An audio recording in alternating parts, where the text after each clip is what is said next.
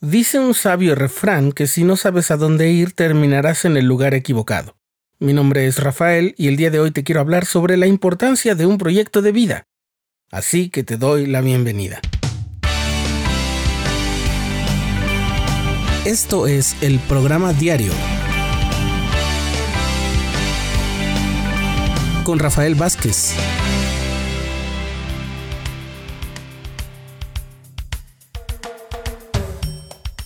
Hace unos años impartí una conferencia en la escuela en la que trabajaba. Me asignaron exponer cómo la carencia de un proyecto de vida puede hacer que vayamos siendo arrastrados por cualquier pequeña marea hacia lugares en los que no solo no imaginábamos estar, sino que quizás desearíamos nunca haber conocido.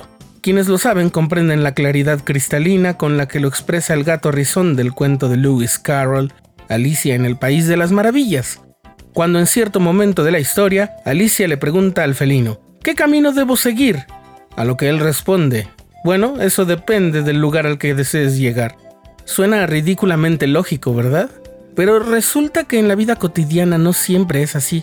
A veces vamos por la vida sin saber a dónde llegar y por lo tanto, todos los pasos que damos podrían estar llevándonos a cualquier sitio excepto a aquel que queremos conquistar. Y es que si uno no sabe su destino, lo más seguro es que de cualquier forma comience a caminar pero esa caminata no conducirá a ningún sitio, pues no sabemos de qué deseamos alejarnos ni a qué queremos acercarnos. Es por esa razón que a continuación te comparto algunas reflexiones al respecto. Ya sé, seguramente vas a decir, ah, yo no tengo ese problema, yo sí sé que quiero regresar al lado de mi Padre Celestial, y el Evangelio y los programas de la iglesia son lo que me ayudan a llegar ahí. Y eso está muy bien, porque es verdad.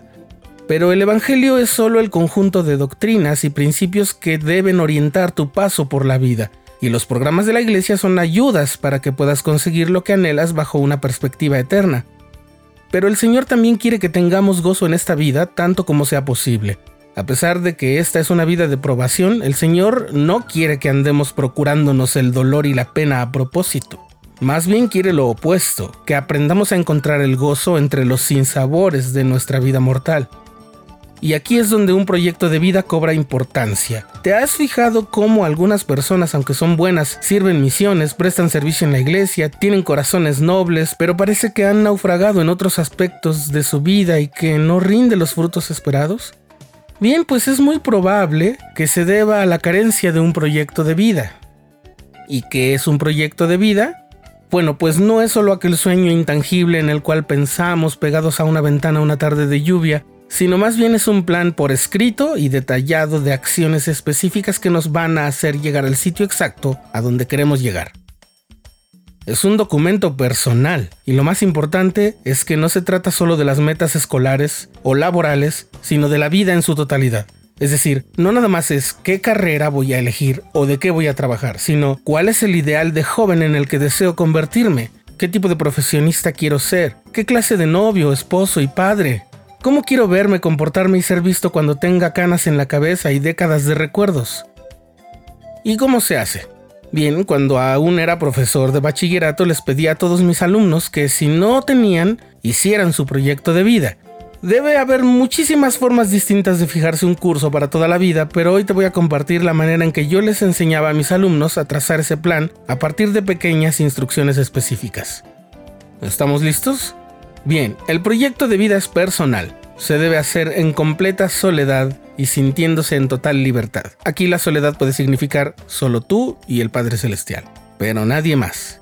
También todo se debe poner por escrito.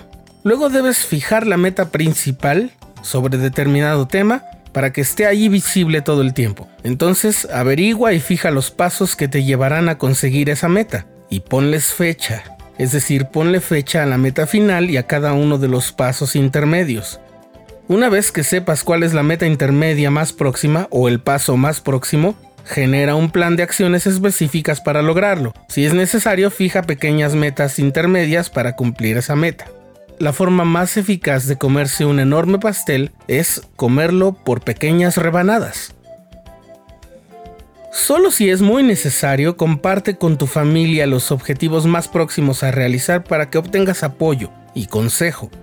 Busca personas que hayan conseguido esos logros o parecidos, incluyendo la meta principal, y habla con ellos para saber qué hacer y qué evitar. Ahora bien, posiblemente pienses que algunos sueños son inalcanzables. Uno de mis alumnos una vez me preguntó si pensar en trabajar para la NASA, es decir, la Agencia Aeroespacial de los Estados Unidos, era un proyecto viable o si era ridículo. Yo le dije que aunque sonaba muy ambicioso, era perfectamente realizable, ya que existía un camino para llegar ahí. Entonces nos pusimos a trabajar juntos y obtuvimos la ayuda del asesor de psicopedagogía en la escuela. El proyecto de su vida no lo conocí, pero el plan académico que le ayudamos a formar se veía bastante bien. Después de determinar que lo mejor sería estudiar un posgrado en astrofísica en una universidad de los Estados Unidos, aquel joven decidió que debía egresar de la única universidad en México que otorgaba un perfil acorde con sus aspiraciones, para lo cual debía egresar del bachillerato con el mejor promedio posible. Así se había hecho una cadena de pequeñas metas, de metas más próximas.